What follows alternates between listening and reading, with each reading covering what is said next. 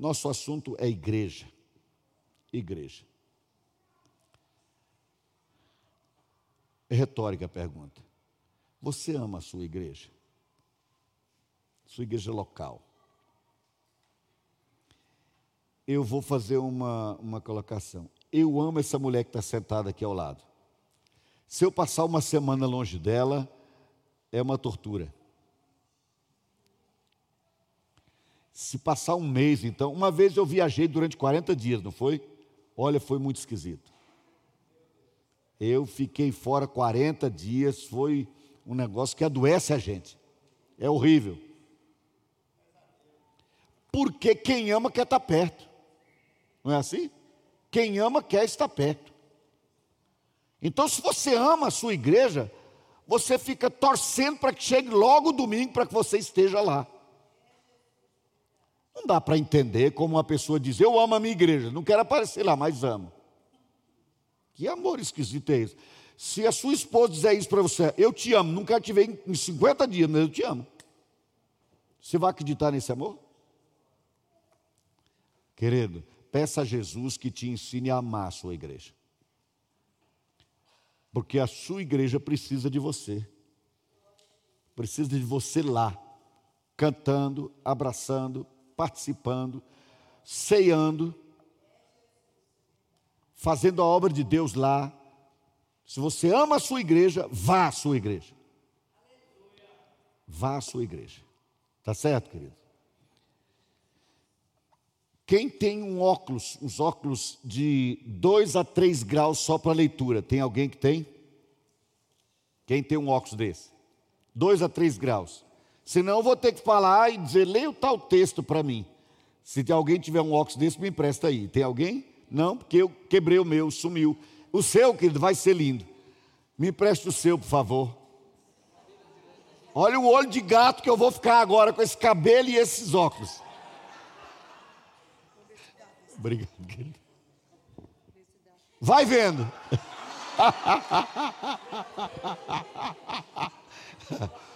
Isso não pode ser filmado, hein?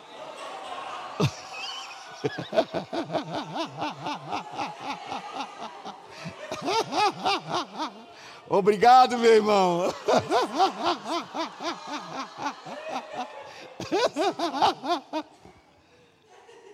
Misericórdia. Meu irmão, acho que eu vou ficar com esse gatão aqui mesmo, viu? Obrigado. Opa, tem outro ali. Já pensou como vai sair isso por aí, irmãos? Que loucura. O seu também. Esse aqui dá para ler. Obrigado, querida. Ah, já estão me pegando no pé por causa do cabelo agora com esses óculos aí. Não, não, não, obrigado. Queridos, vamos para a palavra. Pastor Mário, você pode vir aqui me abençoar com sua oração, por favor? Lembrando disso, querido, o trabalho lá em Formosa do Rio Preto não é para ir só gente do Jardim Botânico. Se você é de outra igreja e quer ir também, é bem-vindo. Aliás, eu vou fazer outro desafio. Sem ser esse próximo domingo agora, no outro domingo, é primeiro domingo do mês, certo? Eu vou a Cabeceira Grande, em Minas, é perto, 100 quilômetros. Mas eu quero um grupo de louvor indo comigo. Sem ser esse domingo no outro. Quem pode ir comigo no próximo, no outro domingo lá? Temos uma pessoa, duas, preciso de mais gente. Só temos uma guitarra até agora, uma cantora, mais gente, duas, três, preciso de mais pelo menos uma ou duas pessoas, queridos. Preciso de alguém para tocar. Tem uma bateria lá, Mário? Tem? Então precisamos de um baterista. Tem algum baterista disponível para ir? Eu já vou arrumar o Washington o Unaí. Já temos alguém para tocar a guitarra. Vocês também vão. Ótimo. Então já temos um grupo. Sem sexto domingo agora, no outro domingo, nós vamos comer um frango desse tamanho lá no Pastor Mário, tá certo? No almoço. E à noite nós estaremos lá na. Agora vai aparecer gente para ir, né? Vai faltar Ô Neto, frango. você não se apresentou antes, agora não vale. Vai Agora até o frango. Neto quer ir para cantar lá no, em Cabeceira Grande. Vai faltar frango. Vamos Se orar, Deus queridos. quiser. Vamos orar. Senhor nosso Deus, obrigado, Pai, pelo teu cuidado sobre a tua igreja. Amém. Até aqui o Senhor tem nos abençoado. Sim, Deus, aleluia. Maravilhoso estar aqui na tua presença. Amém, Jesus. junto com esses queridos irmãos. Sim, Pai. Meu Senhor, eu te peço em nome de Jesus, Senhor, Oh, abençoe o Deus. teu filho agora. Sim, Pai. Que vai sair da tua boca, meu Senhor, para estar saindo do teu coração, que o Senhor mesmo colocou. Sim, Pai. E o que ele disser, possa entrar para os nossos corações. Amém, Pai. E nós possamos sentir o mover do Espírito Santo nesse momento. Amém, Deus. E buscarmos, meu Senhor, entendimento Sim, Pai.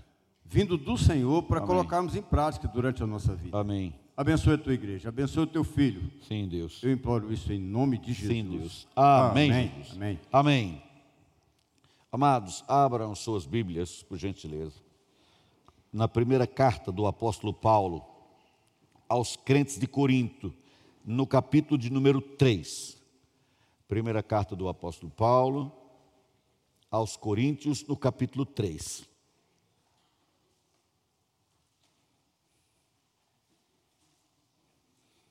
A Bíblia, queridos, se vocês tomarem um tempo para perceber, a Bíblia é, compara a igreja de Jesus, faz comparações muito interessantes, muitas comparações.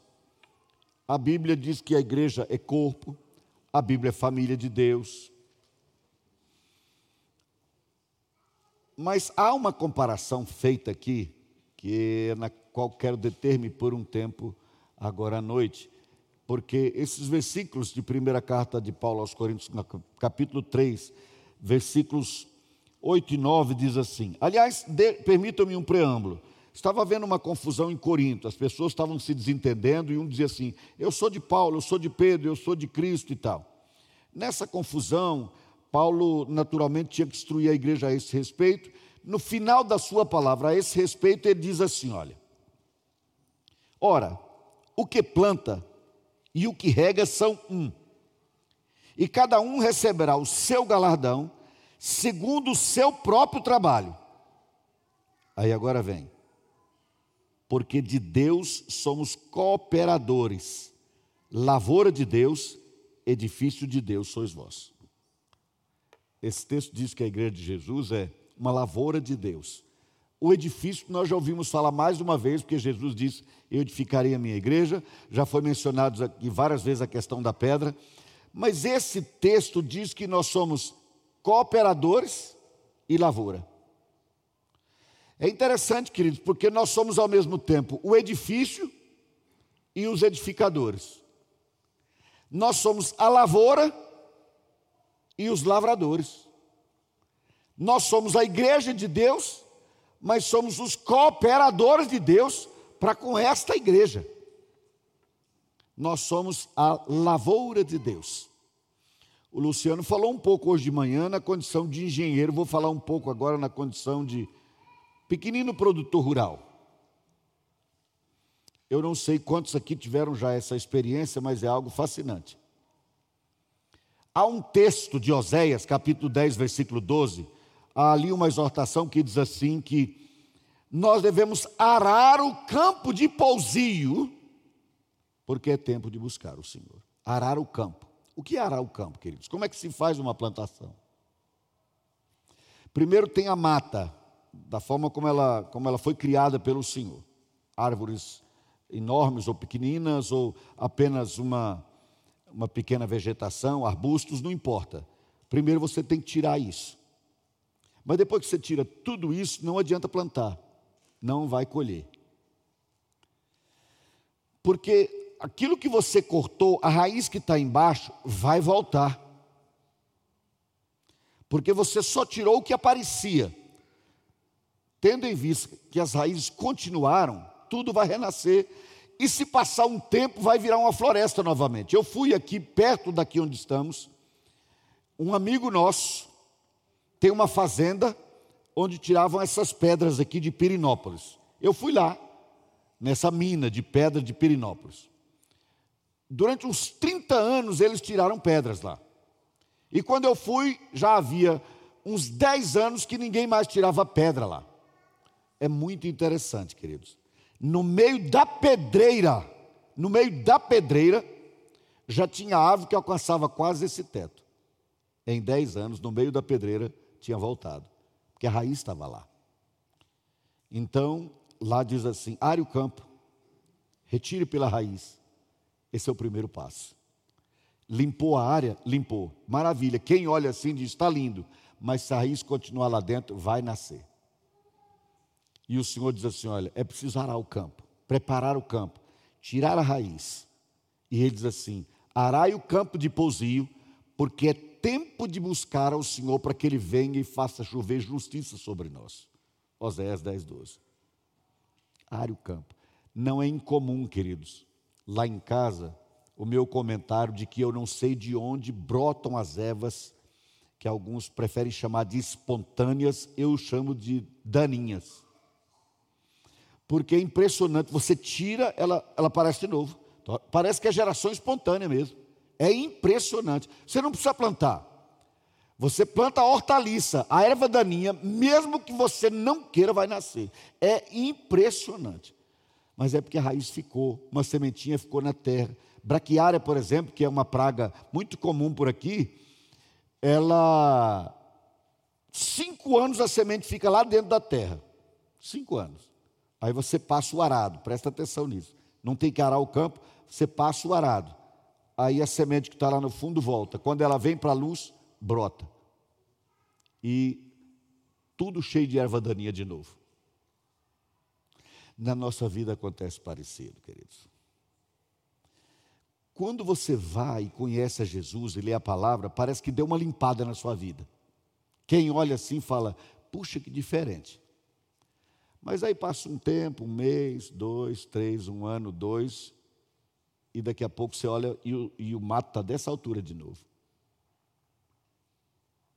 Ou então essa pessoa diz: Eu vou avançar, vou dar um passo seguinte, eu vou arar essa terra. Eu vou revirar a raiz da terra para a raiz morrer. Porque quando você expõe as raízes, ela vai morrer. Certo? Só que aquela sementinha ruim que estava lá embaixo volta cinco anos depois e infesta tudo de novo.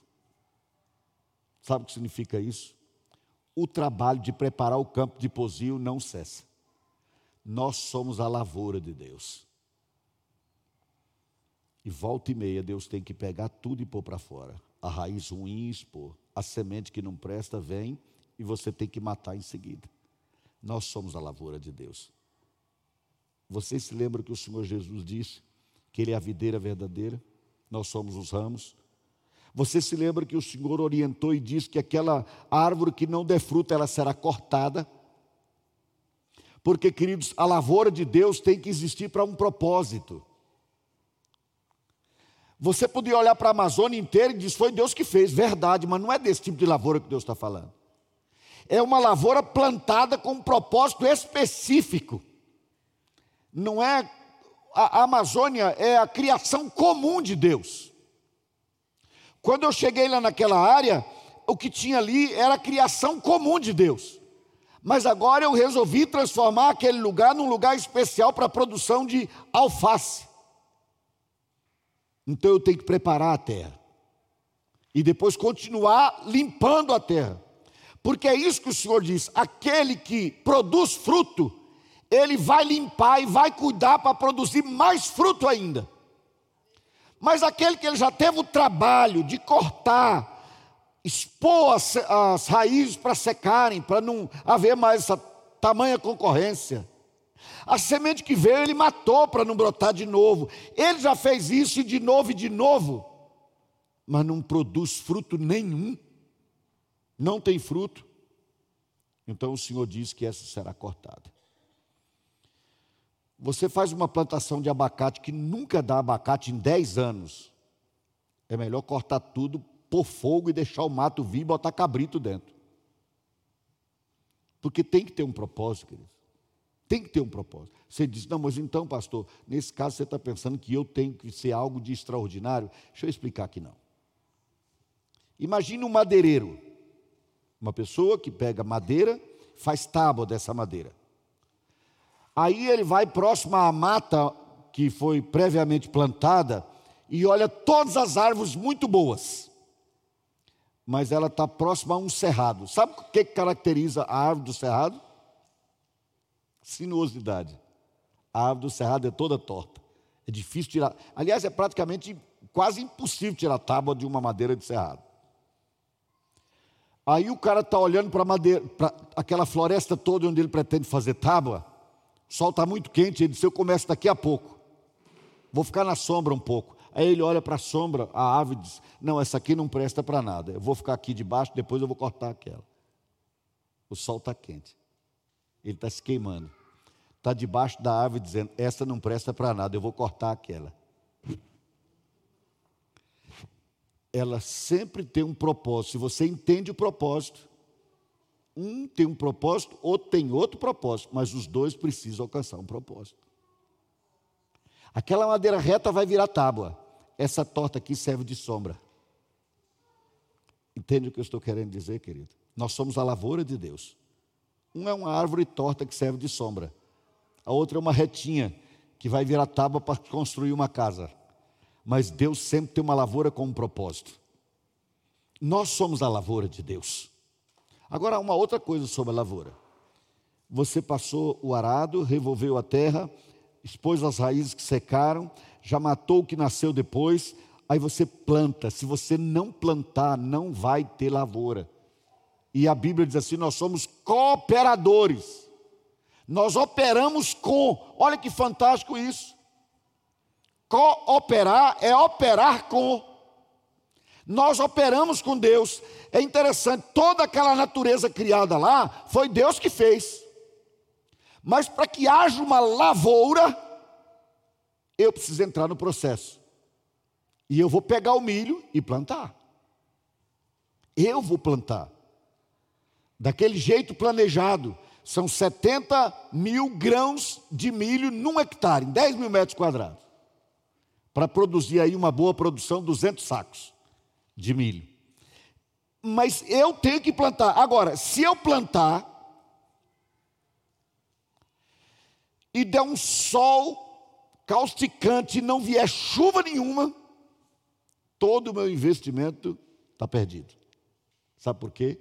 porque nós somos cooperadores. Eu planto e Deus faz chover. Por isso ele diz para que Deus faça chover justiça sobre nós. Essas figuras da Bíblia são fantásticas. Mas se você não plantar, não terá milho. Deus não vai plantar. Você tem que plantar. Eu acho isso fabuloso, querido. Jesus Cristo disse assim: Eu edificarei a minha igreja eu edificarei a minha igreja, mas você é a pedra. Você é o construtor com ele. Se você não ajudar a construir, não será edificado. Os anjos não edificarão, você vai edificar. Nós somos ao mesmo tempo a lavoura e os lavradores em cooperação com Deus. Nós precisamos compreender isso. Mas há um outro detalhe ainda. Eu pego o grão de milho e jogo lá. o Senhor vai multiplicar. Um amigo me ligou da Bahia há poucos dias, feliz da vida, porque ele plantou dois sacos de feijão e colheu 164 sacos de feijão. Não é fantástico o que Deus faz? Você põe um raminho de batata assim, nascem seis embaixo, ou mais. Isso quem faz é Deus, mas é você que planta. Mas há uma curiosidade aí. Você pôs o grãozinho de milho antes dele virar duas ou três espigas, com centenas de grãos, centenas de grãos, o que, que acontece com o milho? Antes dele virar grãos, morre. Antes de virar uma espiga, ele morre. E o Senhor Jesus vem e diz assim: se o grão de trigo caindo na terra não morrer, fica só. Mas se morrer, produz fruto. Nós somos a lavoura de Deus. Para produzir fruto tem que morrer. Se não morrer, não produz. Ah, mas eu já matei tudo o dia que entreguei a vida a Jesus. Talvez não, lá embaixo tem uma semente ainda. A qualquer momento ela pode germinar equivocadamente. Pode ter sobrado uma raizinha aqui, outra ali, e aí você tem que arar de novo, revolver a terra novamente porque nós somos a lavoura de Deus. Se não morrer, fica só. Ok. O Senhor nos chamou para ser a sua lavoura. Nós temos uma obra para realizar. Agora permitam-me falar de uma de algo especial desse trabalho de edificação, de lavoura de Deus, de construção da igreja de Jesus que nós fazemos parte. Vocês já ouviram falar que no Brasil tem 14 milhões de pessoas, de crentes desigrejados? Eu pensei que eram 5, aí alguém falou, não, as novas indicações do IBGE falam em 14 milhões. 14 milhões de pessoas já foram de uma igreja evangélica há algum tempo e hoje não estão em igreja nenhuma. Está na igreja do eu sozinho ou eu e Deus. 14 milhões. Quantos discípulos de Jesus foram desigrejados, queridos? Dos doze. Um traiu e foi para o inferno. E dos onze que ficaram, quantos se tornaram desigrejados antes de serem bênçãos? Todos. Já pensou nisso? Todos os discípulos de Jesus o abandonaram. Na hora que Jesus foi preso, não ficou nenhum para trás para ficar com ele, só ficou um, Pedro. Sabe como? De longe. Lá está escrito em Lucas: Pedro seguia de longe. O desigrejado é esse, é o que segue de longe. Ele não está lá, ele não está presente, ele não participa mais ele segue de longe, negando e falando mal. A mulher disse: Eu conheço você. Você é um discípulo de Jesus? Você é um galileu? Ele disse: Mulher, eu não entendo o que você está falando. Eu não tenho nada com esse homem. Três vezes. Ele insistiu, chegou a ficar meio nervoso. Com... Repara o texto lá, como você vai ver, que ele começa a apelar: Mulher, eu não entendo o que você está falando. Não conheço esse homem. Percebem? Um desigrejado. Todos os que passaram pela igreja de Jesus e estão fora, geralmente, praticamente todos, têm mágoa da igreja. Falam mal dela. Amaldiçoa a igreja. Impressionante. E nós chegamos a uma situação tão ridícula que a Ana e eu conhecemos uma pessoa que é a igreja do eu e Deus. Sabe o que ela faz? Ela ministra a si a própria ceia.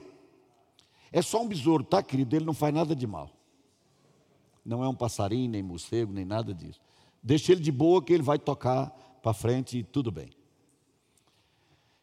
Queridos, ela pega uma mesinha, põe uma toalhinha em cima, um cálicezinho, um pãozinho, e tem a comunhão dela com ela mesma. Eu e myself. Sabe? Repartiu com quem? Com eu, comigo, com mim, sei lá. É esquisito, não é? Como é que pode ter uma comunhão eu sozinho?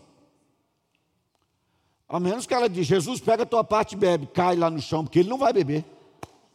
Vocês percebem a que ponto estranho, ridículo, o inferno conseguiu conduzir pessoas, queridos, que passaram pela igreja. Essa pessoa está lá perto de nós, nós a conhecemos. Eu não ouvi essa história, eu conheço a pessoa que faz a igreja do eu sozinho, a comunhão do eu sozinho, digo. É muito estranho, querido. E aí a gente vai ficando indignado com isso. Puxa, a pessoa conheceu a verdade, sabia tudo. Sabia tudo. Lá em Cabeceira Grande eu me lembro uns 20 jovens na igreja, de repente, cadê os jovens? Escafedeiram-se, cada um num canto. Viraram desigrejados. Porque afinal de contas foram recebidos lá.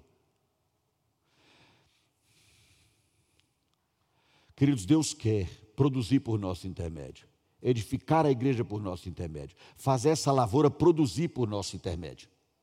Deus quer nos usar, mas hoje especificamente eu quero que você pense que Deus quer te usar para buscar os desigrejados. É aqui que eu quero que você prenda a sua atenção nessa noite. Você se lembra, eu não vou ler. Lucas capítulo 15, tem três parábolas. Lembram das três parábolas que temos lá? Quais são? Como? Ovelha perdida, dracma perdida e filho pródigo. O que, que aconteceu com a ovelha perdida? Alguém foi buscar. O que aconteceu com a dracma perdida? Alguém foi buscar. O que aconteceu com o filho perdido, pródigo? Quem foi buscar? Ninguém foi buscar. Ninguém foi buscar. Você não considera isso estranho e ao mesmo tempo muito realista? Perdeu ovelha, larga tudo e busca. Perdeu uma moeda, larga todas as moedas e vai procurar outra até achar. É o que diz a Bíblia. Procura moeda até achar. O filho se perdeu e o irmão não foi procurar até achar. O filho ficou em casa, não foi procurar. Não foi.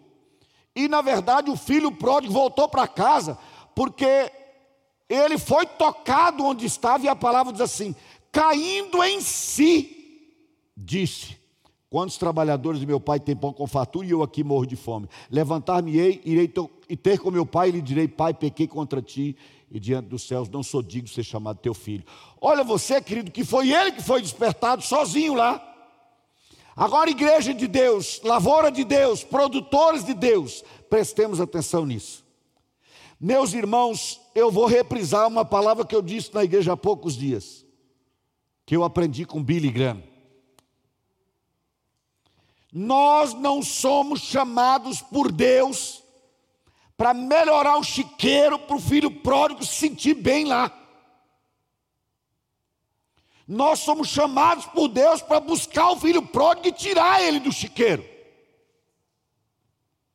Ele está lá tentando comer no chiqueiro.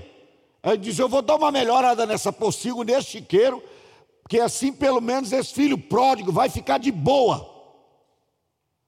Irmãos, ele virou como um, ele queria ser tratado como um porco, porque a Bíblia diz que ele queria comer a comida que dava aos porcos, mas nem essa davam para ele. Vou dizer uma curiosidade para você sobre porco. Você faz um chiqueirinho do porco. E se você lavar todo dia, o porco costuma ser muito limpo, porque ele é seletivo. Ele vai escolher um lugarzinho só assim da pocilga e é ali que ele vai defecar. Ele só urina e defeca naquele lugar. Aí você pensa, que bichinho higiênico. Mas sabe o que ele faz depois? Vai lá e dorme deitado em cima. Esquisito, né? Esquisito é porco. Aí a gente fala, é porco. Ele deita em cima, dorme em cima. Você pensa que ele é limpinho, mas não é. Meus irmãos, quando a igreja se mete a fazer mil coisas no mundo, mas para de pregar o Evangelho de Jesus, se esquece que é coluna e baluarte da verdade, quando a igreja de Jesus não vive como igreja de Jesus, não faz o seu papel de proclamadora, não leva a sua mensagem redentiva, então nós estamos querendo melhorar o chiqueiro para o filho pródigo. Esse mundo não é nosso. Você pode fazer o que quiser. Podemos eleger presidente, senador, tirar o Xandão do poder, o que você quiser. O mundo continuará sendo a pocilga que é vai continuar sendo a pocilga que é. Porque o mundo é mundo, e a palavra do Senhor diz que quem ama o mundo não ama Deus. Não dá para consertar, queridos, porque se desse para consertar, não haveria uma nova Jerusalém. Teria uma Jerusalém consertada.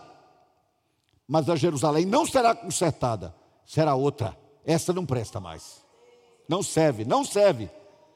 Faça o teu trabalho, acabei de elogiar. Deu a dentadura para alguém. Senão você pode dizer, não, mas você quer dizer então que a gente não deve fazer obra social, mas isso, não é nada disso, querido.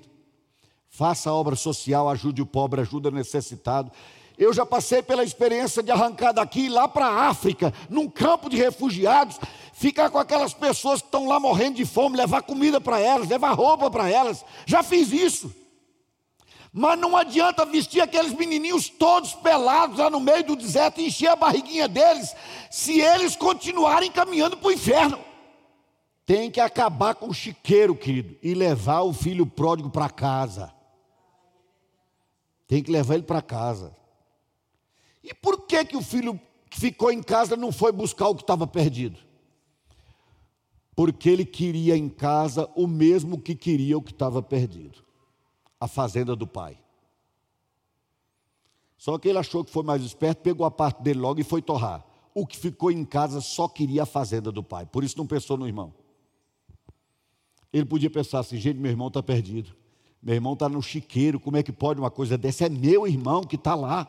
É meu irmão que está lá. Não, ele não pensava assim. Ele estava de olho no novilho cevado. Ele estava de olho na fazenda que o pai tinha para ele. Não é? Aí o filho pródigo voltou. Presta atenção nisso. O filho pródigo voltou. Quando ele chegou em casa o pai o recebeu de braços abertos, o outro veio do campo revoltado por causa da festa que se estava promovendo pelo filho que voltou. E ele não disse assim: Meu irmão, você voltou, saiu do mundo, saiu do chiqueiro e voltou para casa.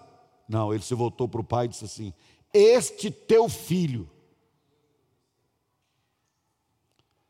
Eu quero lembrar você, querido.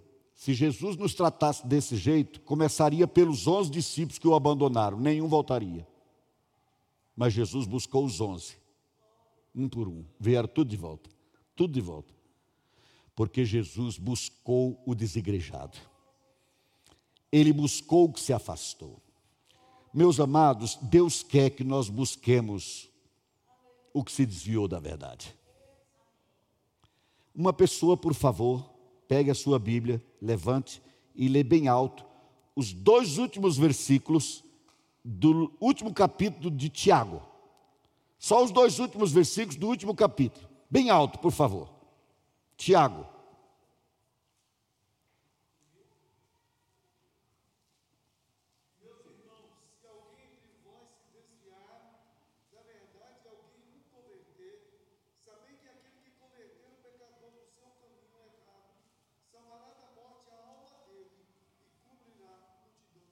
Olha só. Não é aquele que buscar o ímpio, não, é aquele que buscar o irmão que se desviou da verdade.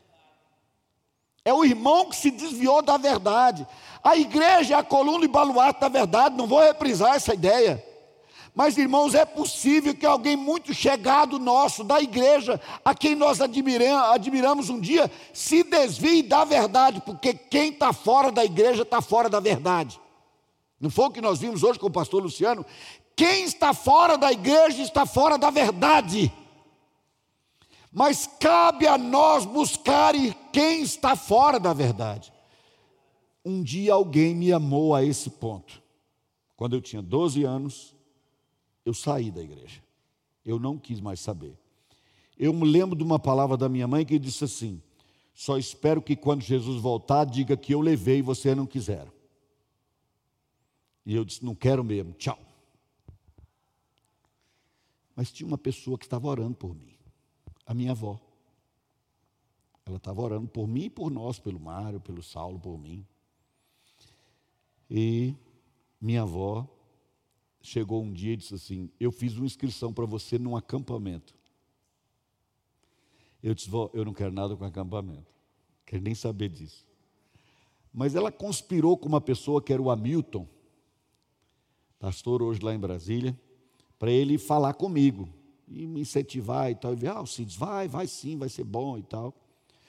Ela, inclusive, quando me, quando me inscreveu, ela era membro de uma igreja lá em Taguatinga, chamada Quarta Igreja. Ela era de lá, eu era de igreja nenhuma. Mas ela me inscreveu. Aí o Hamilton falou assim: oh, vai ter muita menina lá e tal. Eu já estava naquela fase que eu estava começando a notar que as meninas são mais interessantes do que os outros meninos com quem a gente brincava, né? E eu falei, pois eu vou, pois eu vou. Lá eu nasci de novo. Três meses depois do dia que eu cheguei lá, eu preguei pela primeira vez. E eu tinha 15 anos e nunca mais parei de pregar. Eu era um desigrejado, tinha dois anos, mas alguém me amou para se preocupar comigo, para ir atrás de mim. Quantos aqui conhecem um desigrejado? Quantos aqui convive com um desigrejado? O que você já fez para trazê-lo de volta? Você só fala assim: por que, que você está fora da igreja? Como é que você fez isso? Rapaz, isso é pecado, isso está errado, etc. Censura, censura, censura. Queridos, algumas pessoas deixaram a igreja porque Satanás deu uma lapada nelas, para usar a linguagem do Nilão. Sabe como ele faz isso, querido? Cria uma intriga e um motivo para a pessoa ter raiva. Quer ver uma das primeiras coisas que o desigrejado faz quando deixa a igreja? Ele faz aquilo que acha que vai ofender. Ele sai e começa a fumar. Nunca tinha fumado antes, agora fuma. Ele não bebia bebida alcoólica, agora bebe. Ele não costumava frequentar festa, agora frequenta. Ele quer chocar, ele quer se vingar, ele quer mostrar que não tem nada a ver com aquilo. E aí, essa ação dele, essa maneira dele agir e de falar da igreja, ao invés de provocar o amor de Deus no nosso coração para amar essa pessoa, chorar por ela e buscá-la, o inimigo gera raiva no nosso coração dessa pessoa. Ele diz assim, gente, depois de tudo que a igreja fez, olha o que esse cara está falando. Depois de tudo que fizemos por ele, olha o que está tá fazendo. O filho pródigo tem que ser buscado. Assim como se busca a moeda e a ovelha tem que buscar o filho. Mas quem busca o filho é o irmão. É o irmão que tem que buscar. Se você buscar aquele que se desviou da verdade, você vai livrar a alma dele do inferno, é o que diz a palavra. E você vai cobrir multidão de pecados. Como é isso? A Bíblia está ensinando então que eu posso cobrir meus pecados fazendo uma obra boa? Não. Quem cobre o meu pecado é Jesus. Não é isso? É Ele que é a tampa do pecado. Só Jesus faz isso, ninguém mais. Ninguém mais. Nenhuma obra sua gera pecado, gera perdão para os seus pecados. Porque se assim fosse, a Bíblia seria contraditória. Ela diria que não é por obras, mas a minha obra oferece perdão para mim mesmo. Não, você não é perdoado pelo que faz, você é perdoado pelo que Jesus fez. Então, que história é essa de cobrir multidão de pecados? Querido, quem deixa a igreja, quem se afasta do Evangelho, quem se afasta da verdade, passa a ser uma vergonha para o Evangelho. Porque as pessoas agora, por causa dessa pessoa que fala mal da igreja, começa também a falar mal dela e usa aquela pessoa como exemplo. Veja fulano, já foi, olha o que fizeram com ele lá. Não quer nem voltar, não quer nem ver crente. Nem ver. Os motivos para isso, queridos, são os mais inusitados. Vou contar um. Morava lá perto dos nossos condomínios um rapaz casado de novo. O pai dele, líder evangélico em Brasília, de um trabalho muito conhecido, filho de um português. O português adoeceu, adoeceu mortalmente, terrível.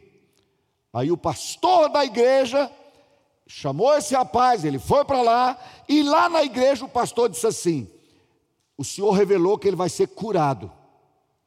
Então ele vai ser curado. Então o menino se encheu de esperança, mas a doença foi piorando. Piorando, piorando. Aí houve outra revelação, uma irmã disse assim: Ele não vai morrer. Aliás, ele vai morrer, mas vai ressuscitar.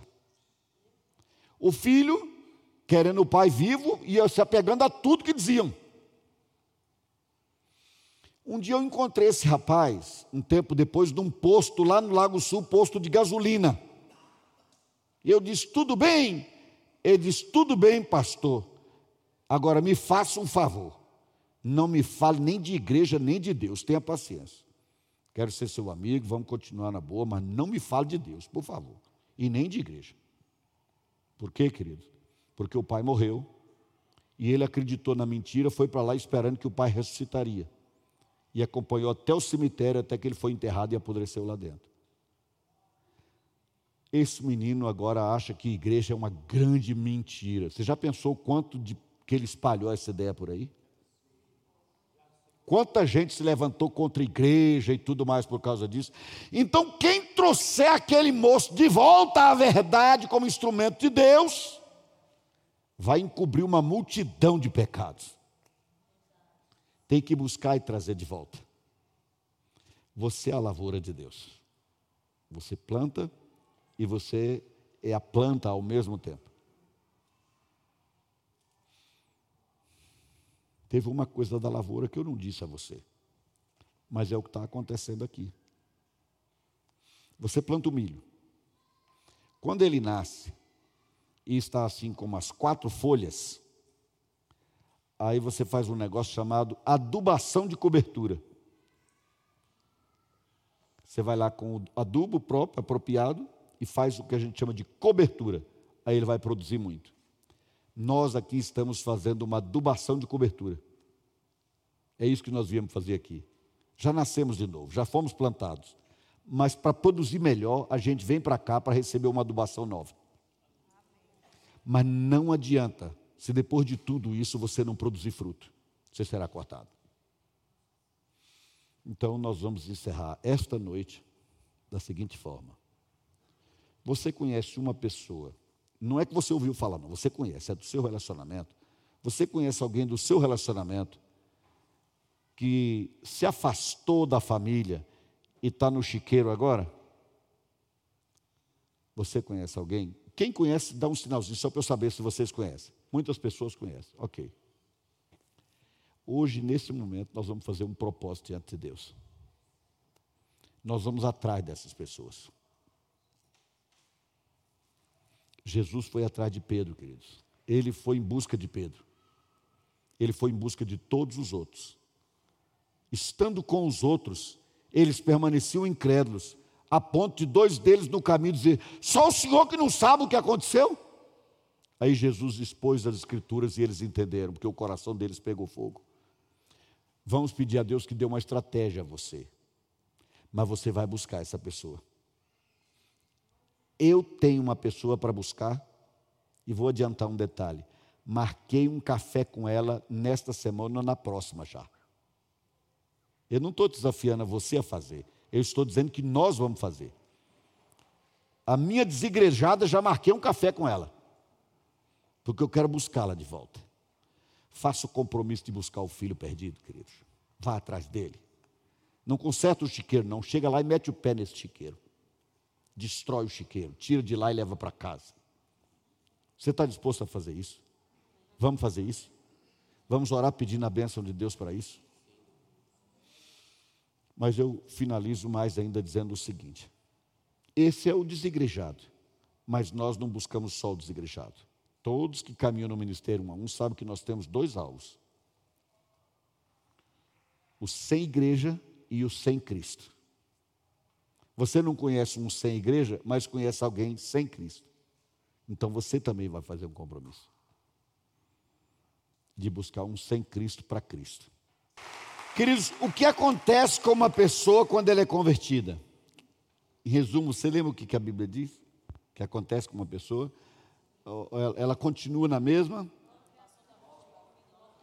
Pronto. Ela é retirada do chiqueiro onde estava e é levada para o reino do Filho do amor de Deus. Não é maravilhoso? Nós estávamos passando férias no Rio. Nosso filho tinha um aninho, bem pequenininho lá em Araruama. Cláudio conhece bem. E a Ana confiou o Diogo por uns instantes aos cuidados de uma mocinha. Eu estava dentro d'água, a Ana estava fora. De lá eu olhei, só vi a menina. A Ana olhou também, cadê o menino? Sumiu. E eu vim correndo na direção dele. E quando cheguei, ele estava deitadinho de costa, com um olhão enorme assim se afogando.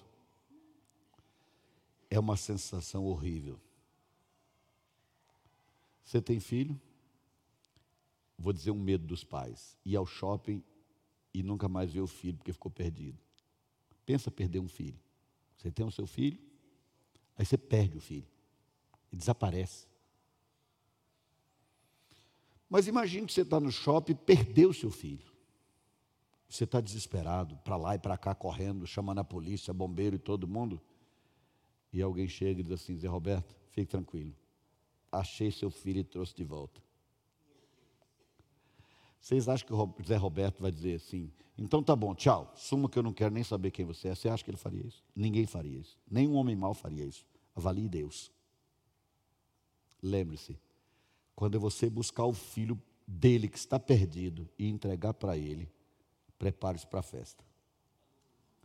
Já pode vir de roupa de festa, porque vai ter festa. E você vai participar dela. Quer participar dessa festa? Então vamos buscar o filho perdido. Vamos buscar o filho perdido, queridos? Nós vamos fazer com o pai uma grande festa. Você quer muito que Deus te abençoe? Pega o filho perdido dele e entrega de volta para ele para você ver o que ele vai fazer de bom na sua vida busca a ovelha perdida, busca o filho perdido e, e prepare-se para uma festa com o Senhor. Amém?